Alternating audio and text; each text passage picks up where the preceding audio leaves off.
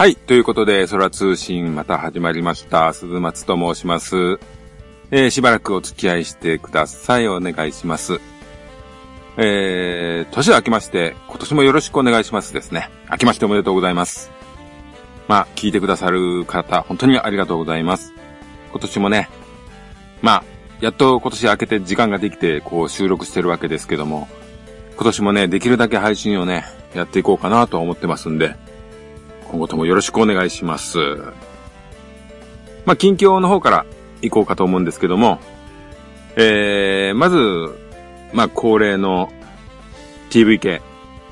テレビ神奈川で再放送している必殺なんですけども、まあ、前回特集させていただいた仕留め人が終わりまして、えー、ただいま、必殺必中仕事や家業、こちらの方を、えー、ほぼ毎日、ね、まあ、見てますね。やっぱりこれはですね、僕初めて今回ちゃんと見るんで、まあすごく楽しいですね。まあこの辺もね、また放送が終了したら、まとめて感想の方、また、えー、こうやってね、紹介できればいいかなと思います。えー、その他なんですけども、まあ、あの、クリスマスがありましたよね。クリスマスが終わった途端に、えー、東映はいつも戦隊とプリキュアの新作を発表しますね。えー、おもちゃ商戦が終わった瞬間に、えー 戦隊とプリキュアの、まあ、ね、新しい新番組を紹介するんですけども、戦隊の方が、怪盗戦隊ルパンレンジャーバーサス、えー、警察戦隊パトレンジャー。まあ、3人3人。まあ、初期ね、最初のスタートメンバーは3人、バーサス3人。えー、さらに悪の組織があるんですかね。なんかね、本当の悪がいないと、なんか結局どちらも倒して減らすわけにいかないですからね。これはずっと多分、対立してるようで、まあ仲良く喧嘩しな状態の番組なのかなと思いますけども。まあどち、まあ、いずれにしてもですね、なかなかまあ、挑戦的というか、ひねった感じというか、まあ頑張りは感じますよね。まあ、とりあえず面白そうですよね。なんかあの、怪盗戦隊っていうだけあって、ルパンの方は、なんですかね、泥棒ですから、海賊戦隊以来の、ちょっと悪い、悪風な要素も入れてる戦隊ということですよね。まあ、この辺は面白そうですよね。で、まあ、あとプリキュアなんですけども、まあ自分プリキュアをね、そんなによく見てるかっていうと、そうでもないんですけども、まあ娘がいますんで、まあ、プリンセスプリキュアから見てる、見てたんですけど、まあ、そしたらあのね、いろいろ過去も、えー、調べたりして、まあこういうのってね、父親の方がね、必死になってね、こう歴史を辿ってみたりするんですよね。母親より意外にやっぱりね、オタクの気質っていうのは男の方が強いんで、こう娘とね、対等に喋られるぐらいね、調べようとするんですよね。で、まあ、まあまあね、いろいろ、こう、やっぱりシリーズものなんで、まあ、テレ朝お得意というか、必殺しかり、戦隊しかり、仮面ライダーしかり、宇宙刑事しかり、みたいなね。まあ、シリーズものっていうのはやっぱり、こういうのを作ったから次どうする？こういうのを作ったら次どうするって、やっぱりその辺のね、面白さっていうのがやっぱりプリキュアにもありまして。まあその辺でね、今回のをね、ちょっとまあ調べてみたんですけども、なんか子育てが、こう、大きなテーマと。っていうのは、まあ、母は強しと。まあ、そういうところから来てるらしいんですけども、ただね、あの、中2ですからね、プリキュアって。あの、主人公の設定、基本的に。で、やっぱり学園ものっていうか、同じ同級生の3人のお話ですから、まあ、この辺ね、どう描くのかってなりますね。まあ、ここ2年のプリキュアがですね、あのー、魔法であったり、なんかパティシエ的なことをやってたりと。ちょっと学校からすごく離れた感じがして、やっぱり学校って、こう、誰しも通るし、誰しも共感できるっていうところをですね、あえて避けた、まあマネリを避けたんでしょうけど、そこがね、なんか僕としてはすごく残念で、というのもこう、プリンセスプリスキュアがすごく直球勝負の夢に向かってっていうのがね、すごくこう、おっさんに響いたんですよね。まあまたちょっと学園の方をですね、力入れた話になると面白いかもしれないとは思いますけども。ただまあ娘がね、興味なければね、見づらい、非常に見づらいんで、まあ俺一人で見るっていうのもなかなかね、難しいんですけど、うん、まあ、期待してます。えー、あとですね、年明けて、ネットフリックスの方で配信されております、デビルマン。これなんかツイッターとか見るとね、いろいろね、評判皆さん書いてますね。まだ私見てないので、これをどうこう言えませんけども、なんですかね、これ、面白そうな気はしますよね。原作を愛してる人がちゃんと作ってるっていう雰囲気はありますんで、なんですかね、ただデザインがあれですよね、結構変わってますよね。量とか、あの、こう直角もみあげじゃないですよね。やっぱあの辺は現代的じゃないということですかね。まあ、えー、まあ、なんていうんですかね、デビルマンってやっぱりこう、当時の時代的な、こう、強引なノリっていうかそういうのもありますけど、それをどのいう風にね、現代風にアレンジしたかってなりますよね。まあ、あの、ちょっとね、似て非なるかもしれないですけども、寄生獣が深夜アニメで、えー、もうほ、ね、連載からすごく時間が経った状態でアニメっていうのがこう深夜にありましたけども、あれもすごいこう、デザインが違ってて、それで、うわーっと思ってたんですけども、見たらやっぱりね、原作の力が強いので、まあまあ面白かったんですよね。違ったんですけども、まあそういう感じでね、ちょっとどうなるかっていうのを期待しますね。あのー、古いデビルマンに関わってる辻正樹先生とかが、ツイッターでね、ちょっと感想っぽいの書いてて、うん。なんか、そういうの読むとやっぱりちょっと面白そうだなって思いますよね。こちらもね、すごいね、期待してますね。でもね、ネットフリックスに入ってみるってなんか、腹立ちますよね、こういう商売方法って。なんかもうね、まだレンタル DVD すぐ出ねえかなってっていうね、もうそういう方がいいですね。レンタル専用とかの方がまだ、なんとなく気持ちとしてはいいですよね。こう、こうなんか登録させられるっていうのがもう抵抗ありますよね。デジタル的な登録っていうのこのおっさん世代にはちょっとやっぱりめんどくせえなあで、解約忘れてどんどん金ただ払ってんだろうなみたいなね。ああ、もうおっさんやな。まあいいや。あとはもう、スターウォーズこれをなんとか見なきゃいけないなと、本当に早く見なきゃいけないなと。なんかね、賛否両論の嵐がすごいストームなんで、ちょっと早く本当にね、これはね、見てね、なんとか家族に時間をもらって、これ見に行かなきゃいけないなと思いますね。えー、で、今回の、えー、特集はですね、まあ去年の年末あたりで、まあ終わった番組の編とか、あとちょっとね、見た映画。まあ、な、まあタイトル上げますと、犬屋敷、アニメね、深夜でやってました。それと、えー、スパイダーマンのホームカミング。こちらの方をね、あの、レンタルで見たんで、え、ちょっとまこの辺の感想とか、あと、えー、ウルトラマンジード。僕これ久しぶりにちゃんと見たウルトラシリーズです。まあこの辺の感想をね、えー、今日はやっていこうかなと思います。それではよろしくお願いします。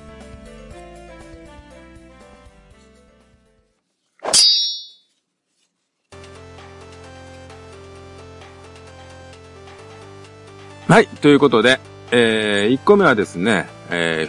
ー、犬屋敷。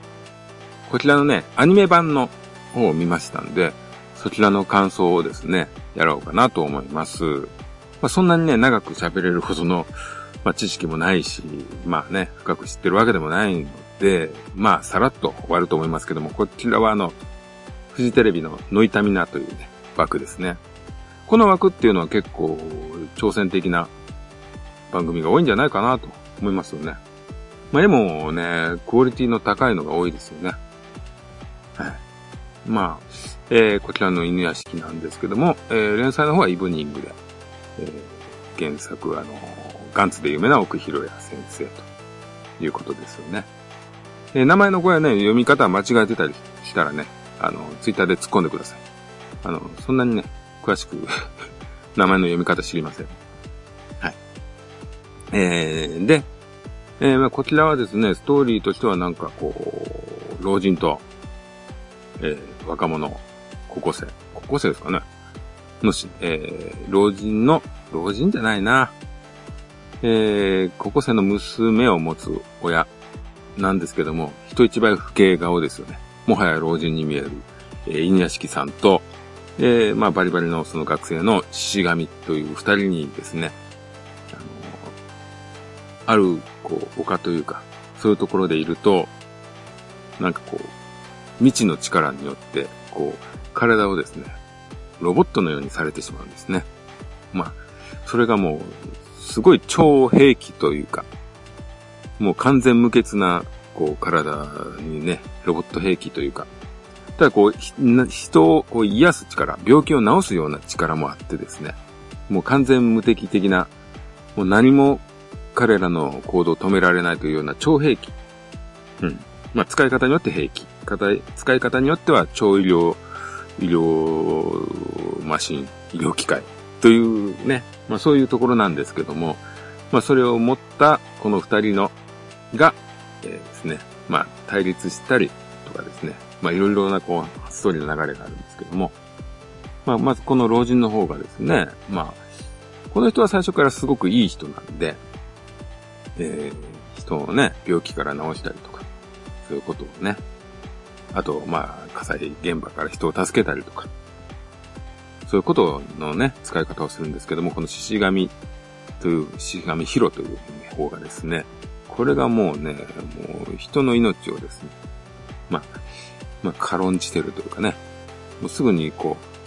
う、殺しまくるというか、まあ、こういう、あの、昔の体験で、あの、えー、ね、そういう人が死ぬのを見たと。事故現場に遭遇したとか、あとまあ、こう、あまりいい環境で育ってないとか、そういうことがあってですね、人の命をまあ軽んじているような、えー、人間に育っているということですね、まあこの獅子神ヒロというのがですね、こう、えー、手で鉄砲の形をしてバーンってやると、もう、その人は、相手の人は死んでしまうと。撃たれたのというような状態で死んでしまうと。まあこういうこと、能力がありまして、まあ、人をもう本当に殺しまくるんですね。まあ、本当残虐なシーンが多くてでね。まあこの二人がまあ対立して、どうこうっていうね。でまあその二人の間に、えー、安藤というですね、獅子神の同級生がいまして、まあこちらの方がですね、まあ、個人的に犬屋敷さんと仲良くなると。まあそこの辺でね、この三角の関係というか、そういうのがあるんですけども、まあ、すごい、まあ、クオリティ、ね、絵のクオリティっていうのはもう奥広也先生のものに関してはもう、間違いなく素晴らしいんですけども、でですね、まあ、ガンツでもね、まあ、感じましたですけど、この人の描写はまあ結構グロい描写が多いですよね。はい。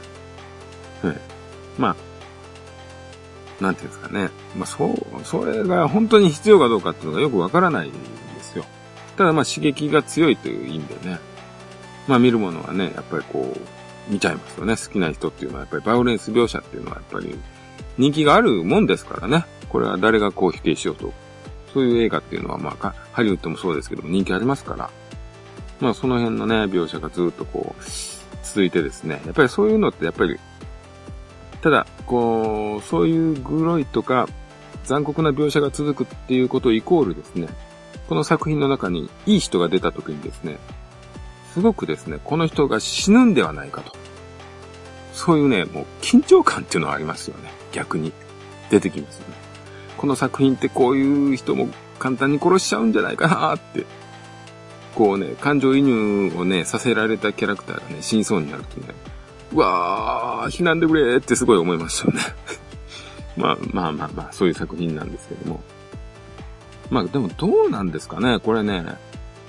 ぱ絵が綺麗とか、クールな描写って、そういうのがあるとですね、なんかね、こう、まあ、犬屋敷さんの、こう、すごい優しい感じとか、犬屋敷さんのこう娘がいましてですね、そこら辺とかの、こう、すごくハートウォーミングな展開もあるんですけども、その辺がですね、もう一つこう、こう、熱く伝わらない部分がありますよね。まあ、この作品もガンツもそうですけども、なんか、いい、いい感じの描写っていうのがね、もう一つこう、ぐっと来ないんですよね。まあ、それよりやっぱり刺激の方が上回ってしまうというか、そういうとこありますよね。はい。まあ、なんですかね、やっぱり、そうするとやっぱり、絵の綺麗さで、やっぱり楽しむんであったら、やっぱり、アニメとかより、こう、原作の方の、で読んだ方がいいんですかね。うん。まあ、はい。で、まあ、この作品、最終的にですね、もう本当にネタバレなんですけど、こう、同時進行で隕石が地球に向かってきていると。これがですね、ここの、このね、このなんかね、な、流れが、まあなんか、まあちょっと違和感あるんですけど、この、獅子神っていうのがもう街中で人を殺してですね、ニュースになってですね、どえらいこう、ニュースなんですけども、それと同時に隕石が来るっていうですね、もう一つ大きなニュースがあったりしてですね、この辺のバランスがね、なんか微妙ですね。うん。まあそういうとこあるんですけども、まあその隕石を、が落ちてくるのをですね、最終的に、まあこの二人が、ね、まあ自分の持てうる力を使ってですね、まあ防ごうとすると。とすると、宇宙人が地球を救うためにこの二人にそういう能力を与えたのかなっていうね、そういう話っぽいんですけど、まあ、あの時あの丘にいたこの二人っていうのはですね、まあ、どちらもこう、なんでしょうね、絶望してるというか、こう、気力のないというか、この星のために命を最終的に投げ打てるんじゃないかという判断で、こいうの二人に与えたの。まあ、この二人が命を張らないと、えー、地球の人は、まあ、死んじゃうわけじゃないですか。結局星がね、なくなっちゃうわけですから。ということで、まあ、獅子神がいくら殺したところで最終的には、えー、隕石が落ちて死ぬ、全員が死ぬよりかは、いいことをしたと。ね。え？まあまあ、そういうことかな。まあよくわかんない。まあまあ、そうですね。はい。で、えー、このですね、アニメ版なんですけども、まあ、主演の、主演というかこう、3人のね、大きいキャスト。この辺がね、声優じゃなくて俳優さんだったんですよね。えー、主演、犬屋敷さんの役が小日向文夫さんですね。えー、で、獅子神の役が村上虹郎さん。村上淳さん、こう、息子さん？う、うわさん？お母さんですかね。うわさんうわさんじゃないか。そうですか。わかんない。で、えー、もう一つこの同級生の安藤っていうのが、えー、本郷かなたさん。まあ、この辺ガンツでおなじみですよね。映画版ガンツの方で。やっぱりね、この辺がですね、やってるのがね、すごい面白かったですよね。あの、これね、声優じゃないっていうことはね、まあ、本当にすごいなって思いますよね。小日向さんの声とかね、あれ、ああいうボソボソとか、その、なんていうんですかね、声優としてのトレーニングを受けてきてないがゆえのナチュラル演技っていうのがですね、やっぱりいいですよね。その辺がね、アニメ慣れしてると思うんですよ。今見てる人ってね、日本の若い子、人たちもそうですけど、俺らの時代もそうですけど、アニメの、アニメ的な喋りっていうのに慣れすぎてるんで、ああいうね、本当にね、ナチュラルな演技ってすごいですよね。あの、獅子神役のね、村上さんもですね、これなかなかいいですよ。やっぱり声優喋りじゃないっていうのはね、面白いですわ。うん。こういうこともあるからあれですよね。あの、映画もですね、声優以外じゃなく俳優の方がやるっていうのも、やっぱり意味があると思いますね。ええ。本当にダメな人もいますけど、やっぱり、こういうのってやっぱり、うん、いいかなと思いますね。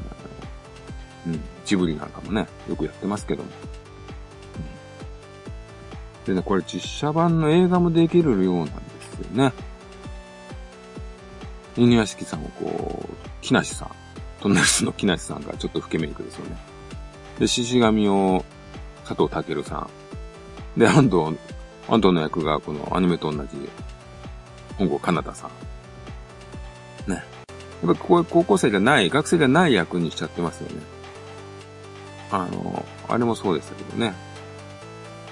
佐藤健さんは、何でしたっけあの、あれあれあれ。あれあれあれ。あれあれあれ。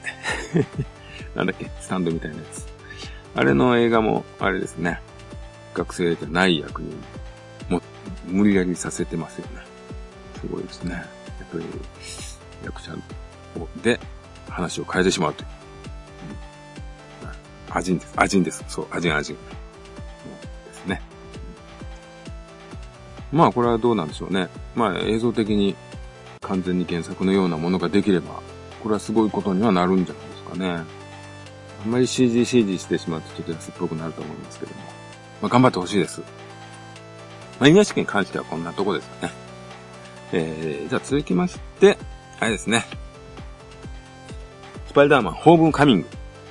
えー、こちらの方をやっていこうかなと思います。まあ、スパイダーマン、えー、ここ最近の映画としては、えー、サムライミー版と、えー、その後にですね、あの、ガーフィールドさんが演じたバージョンがありますよね。サムライミーさんの方で3本、ガーフィールドさんの役の方で2本。で、次にまたこう、新しく、また仕切り直しが来たわけですけども。はい。やっぱりね、世代的にはですね、あの、まあ、サムライミがね、最初にガンって来たんで、まあ、そこからの、まあ、スパイダーマンに関してはまあ、もうちょっと前からね、知ってるんで、まあ、期待はしてですね。ま今回見ようと思ったのはですね、予告編ですね、トレーラー見たときにですね、あの、ピーター・パーカー。今回のスパイダーマンがすごい若いんですよね。若くて、それでいて、こう、同級生、あの、ネッドっていう友達がいるんですけども、これがですね、なんかこう、見るからにこうオタクっぽい、こいつとこう仲良くしてる絵面っていうのがあってですね、それを見たときにですね、もうキックアスを思い出してですね、まあああいう感じのティーンの、なんか、ちょっと頭の悪そうな、オタクのティーンの映画かな、みたいな。楽しそうだなって、まあ単純にその時に感じて、これは見ようかなと思いまして。でですね、監督の方もですね、ジョン・ワッツという方でですね、コップカーというね、映画がありまして、えー、ケビン・ベーコンさんが出てる映画ですけども、こちらもですね、まあこれもレンタルで見たんですけども、これを見てですね、なんか子供がいたずらして、警察の車を乗りっぱ乗って、そしてその警察は実は悪いやつでっていうね、こう話だけ聞くとすごくですね、こう、サスペンスな映画のように思うかもしれないんですけども、このコップカーはですね、すごくこう、淡々とした、なんか少年のある時期のちょっとおかしなことになっちゃった瞬間みたいな。なんかそういうなんかね、すごく穏やかな映画だったんですよ。うん。で、まあ、面白いなとは思ったんですけども、うん。えー、で、まあそういうのもあってですね、今回見ようかなと、はい、思いました。で、まあ、キャストで言うと、えー、バルチャー今回のね、ヴィランはバルチャーですね。マイケル・キートン。まあ最近ね、急にね、アカデミー賞とかに絡んだんで、こう、ぐいぐい復活してますけども。まあ、マイケル・キートンの役もですね、結構ね、良かったですね。あのー、古いスパイダーマンのあの、あれですね。えー、最初のゴブリン、グリーンゴブリンにした、ウィレム・デフォー的なね、あのー、シーンとかありましたね。スパイダーマンの正体がバレる瞬間のこのマイケル・キートンの怖い感じ。あれはね、ちょっとね、あのー、えー、ウィレム・デフォーが正体に気づく感じのあの怖さ、すごく似てましたね。えー、あとですね、まあ、見てる時はね、これ何とも思わなかったんですけども、あの、あんまり宝具役やってるタイン・デイリーさん。これはあの、最初の方にこう、あのですね、あの、マイケル・キートの仕事を奪いに来る時に来てた女性の方の役だと思うんですけど、タイン・デイリーさんって言うとあの、俺ら世代っていうと、ダーティーハリー3の、あの、バディやった女性なんですよ。この人あの、向こうのテレビドラマかなんかでね、有名になったと思うんですけども、ダーティーハリー3 で、この時のダーティーハリー3の売りっていうのは、ハリー・キャラハンの相棒が初めてこう女性になると。ハリーの相棒になった人はこう、いいね、結果を、え、もたらされないというね、こう不幸続きだったんですけど、そこにこう女性が来るっていうね、そういう役で出てて、まああれを、まあと、まあ見てたんで、あ、こんな感じの人になったんだっていうのありますよね。あとまあ、おばさん役、メイおばさん役がマリサ・トメ。あ、もうこんな、こんな年の役をやるんだとかね、そういうふうに思いましたね。まあ、バリバリこう、年をとっても美人さんっていう役ですけども。はい。あとはまあ、あれですね。あの、アベンジャーズ系ですね。はい。ま、まあ、率直なね、今回の感想っていうとですね、僕ね、もう本当にね、これ聞いてる、いただいてる方がね、何と思うかわからないんですけど、僕ね、あの、アベンジャーズというか、アイアンマンというかですね、まあ、そこにですね、もうま、全く興味がないですね。あの、ああいうのが流行る前っていうのは僕アメコミとかね、まあまあ興味があったんですよ。あの、まあ、まあまあ、ティム・バートンのバットマンとか、もうね、サムライミのスパイダーマンに関して言うと、もうほんとど真ん中だったんで、ドストライクだったんで、まあああいうのが好きだったんですけども、なんかね、もう本当に世の中こう、アベンジャーズ、マーベル・シネマティック・ユニバースにね、こうすごく動いてますよね。なんかそこの影響がね、すごく大きすぎますね。と思いませんか？思いませんか？えー、で、やっぱりね、スパイダーマンってね、僕らはね、やっぱり、もうマーベラチェンジレオパルドンから来てますから、もう東映から見て、あの当時から、まあちゃんと知ってるアメコミヒーローですよね。まあ唯一に近いスパイダーマンまあ、あとは、スーパーマンですよね。バットマンとかは、あの、昔の映画とかアニメとかって日本的にはあまりね、こう、受けが良かったわけではないので、バットマンっていうのはまあ、ね、ティム・バートン版からこう、ね、始まったようなところはありますけど、日本語。でね、スパイダーマンはやっぱり知ってるじゃないですか、みんな。本当に子供の時から。で、サムライミ版がありまして、やっぱりサムライミ版っていうのは本当にこう、ね、愛があっ、本当に侍味が好きなんだなっていう、うん、やったんですけどね。まあそういうのを見て、まあ、ガーフィールド版の方も、まあ、なんていうんですかね、ちょっと劣化コピーじゃないですけど、ちょっと質が落ちた、まあ、スパイダーマン。だけども、前と割と似た路線ではありましたよね。本当に、ただの仕切り直しかなって言えば、ただの仕切り直しみたいなとこありますよね。まあそういうのがあって、今回のスパイダーマンなんですけど、これ本当に完全にアベンジャーズと合流するための映画ですよね。っていうかもうそういう設定ですよね。で、なんか、もうね、ピーター・パーカー自体がアベンジャーズに対しての憧れがすごい強い役ですよね。で、なんかもう、もうスーツもらったりとかですね。もうね、トニー・スタークもう媚びへつらってる感じとかですね、こうなんか寂しいですよね。スパイダーマンってやっぱり、俺にとってはアイアンマンなんか全然、全然メメイン行ってもらいたい人なんで、なんかすごい寂しいでしたね。で、まあ、作品自体もですね、なんか、うん、なんかこじんまりしてますよね。うん、なんか結局、なんつうね。まあまあ、それは頑張って戦ってますけど、戦ってますけど、現在、アイアンマンとかより全然下ですよっていう話じゃないですか。スパイダーマンやっぱすげえよってなんないじゃないですか。この映画見て。なんかそれすごい寂しいですよ。まあこれでね、まだ作品、ね、続編もあるわけですし、まあ、アベンジャーズ合流はもうね、決まってることでしょうから、やっていくんでしょうけど、なんかね、もう、もう、ええー、はい。わかりました。っていうことですね。なんかね、うん、スパイダーマンやっぱり、こう、本当にこう、しっかりした気持ちで、早く大人になって、こうね、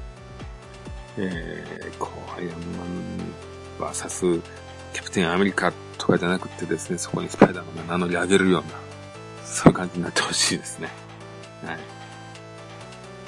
もう今回のね、あの、監督の手腕というか、その辺も、どうなんですかね。なんか、テレビドラマ、ティーンのテレビドラマ見てるような感じでしたね。なんかね、ほのぼの、うん、ね、なんか地球を救ってる感ないなスパイダーマンが。スケールが大きさがないな狙いかもしれないですけどね。うん。まあ、そんな感じです。ちょっと残念なスパイダーマンでした。はい。じゃあ次、ウルトラマン G と行ってみましょうか。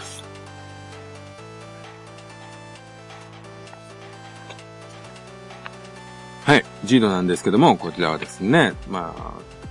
東京の方では土曜の9時から9時半。ね。7月8日から12月23まで25回。テレ東でやってました。まあ監督ね、いろいろ言いますけども、坂本さん、坂本浩二監督の、まあ力が大きいのかなと思いますよね。この作品の全体の雰囲気作りというか、そういうところにも、まあ大きく関わったんじゃないでしょうか。でですね、まあ今回ね、なんでこのジード、今までね、僕ね、間のウルトラマンってあんま見てないんですよ。なんでこれで急にね、見ようかなと思ったのはですね、シリーズ構成編に入ってるます、おついちさんですね。おついちさんが関わってると。僕この人のね、小説を、まあ、読んだかっていうと、まあ、ほぼ読んでないんですけど、ただ一冊読んだのが、あの、ジョジョの小説版ですね。あの、ブックっていうね、スタンドを使いの話ですね。えー、4部、ジョジョ4部のストーリーのこう番外編みたいな感じなんですけども、この作品ね、この小説自体が持ってた力っていうのはね、すごくこう、物悲しい作品で、うん、そうですね。ちょっとかわいそうな主人公、主人公うん。まあ、このケスキャラクターですね。それがいて、まあ、描かれてまして、その作品の雰囲気っていうのはすごく、僕素敵だなと思ってたんですよ。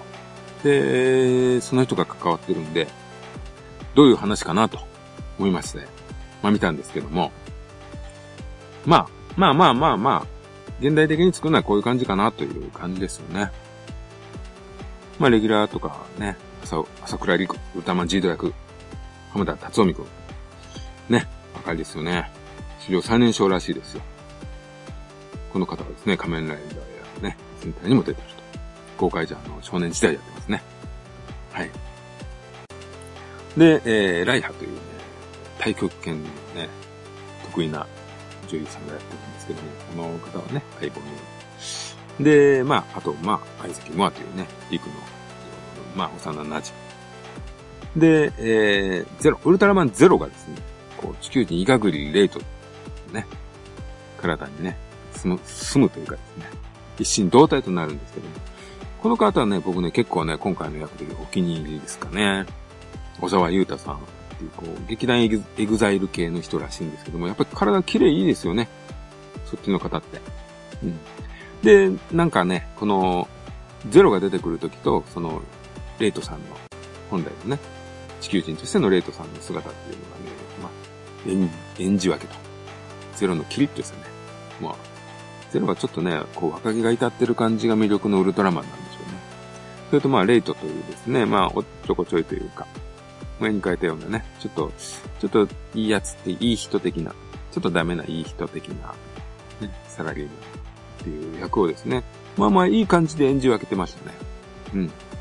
まあ、どっちの役も魅力的でした。僕結構いいかなと、この人いいかなと思いましたね。ねで、敵役でいたのが福井出圭というですね、役ですね。この方はね、もう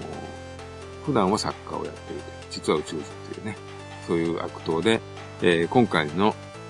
えー、作品の大きな敵、えー、ウルトラマンベリアルですね。まあ、こちら先ほどもね、話したスパイダーマンですね。まあ、ベノムに近い役に、あの、キャラクターですよね。もうね。まあ、このベリアルを、まあ、神のように崇拝してると。まあね、こ、この辺なんですよね、結局ね。ええ。はい、まあね。なんか、最近のこう、まあ、ライダーとか、まあ、ライダーとかというか、ライダーであったり、このジードの前にあったですね、ウルトラマンとかでもですね、悪役のですね、こう、こう過剰な演技。この辺がね、最近ちょっと気になりますよね。こういうのって必要かなと。特にこの福井出経営に関しては普段のクールな作家さんっていうスタイルがすごくかっこいいので、こちらの方が様になってたんですね。ちょっと、こう知的な感じっていうか。それがですね、今日、こんな狂気的な演技っていうのがね、ちょっとやっぱり安っぽくなりますよね。そう、うん。ま、人によるのかもわかんないですけど、この方はまあ、シュッとしてる演技の方がいいなと思ってたんで、あそこまでこう、ね、取り乱すとね、悪として小物っぽいですよね。うん。まあちょっともったいないかなと思いますね。あと、まあ、ちょっと面白いのはシャドウ星人、ゼナとかね、この辺の役もですね、まあ、口を開けずに喋ると。ね。まあ、この辺はあの地球の味方をしているね、宇宙人ですけどね。僕は面白い、面白いんじゃないですかね。設定は悪くないです。メインブラックですよね。はい、あとはまあ、レムっていうね、機械とかありましたけど、まあ、今回のね、こういう、まあ、やっぱり久しぶりにね、こう、テレビシリーズをちゃんと見るとですね、やっぱりね、昔のね、昔のウルトラマンは、えー、防衛軍がいて、基本的に1話完結で、えー、そういう話でしたよ、というのがありますけど、やっぱり今回ね、ライバル、このベリアルと福井出系ですね、これがずっとこう、やっぱりこう作品に関わってるじゃないですか。こういうのってね、やっぱりこう、他のヒーローものとのね、こう、分ける線というかね、話が続いちゃうと、やっぱりその分なんかこう、いろんなのが描けなくなりますよね。その中で起きることというか、悪い奴が悪いことをした時に、こういういい人が関わってるみたいな感じでしか書けないですよね。こう自由度がすごい狭くなるんで、やっぱこういう設定ってあんまり、ね、ウルトラマンの旨味が減るんじゃないかとは思うんですけどね。どうなんでしょうね。うん。やっぱりね、昔が好きな人間っていうのはどうしてもこうやって新しいものに文句言うのかもしれないですけど、うん。なんかね、あとね、まあ、ベリアルが魅力的なのは、まあね、わかりますよね。つぶやもずっとこれ、使いたいんじゃないですか。今回死んだって言ってもさせるでしょうね。ああいうね、明らかな悪役っていうのはなかなかね、うん、しかもかっこいいと。